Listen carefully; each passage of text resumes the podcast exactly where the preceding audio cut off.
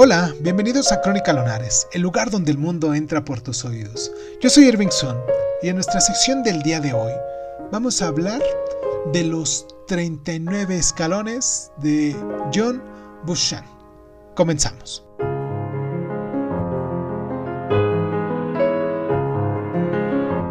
Esta es una obra precursora del moderno thriller de espionaje los 39 escalones, que gira en torno a su complot alemán para coger desprevenida a Gran Bretaña y declararle la guerra mediante una invasión secreta. Y aunque el argumento era bastante tópico y aprovechaba el brutal conflicto de la Gran Guerra, también nos reflejaba la profunda aversión de Buchan hacia la cultura alemana.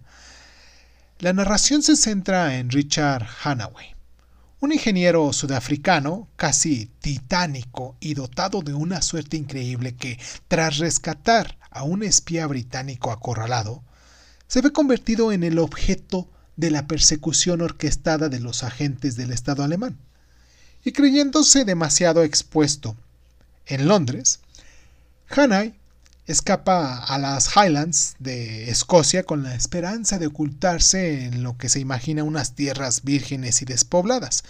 Pero lo que descubre enseguida, para su desengaño, es que el desolado paisaje de los Highlands está abarrotado de vehículos y agentes alemanes que se hacen pasar por defensores de la sociedad británica.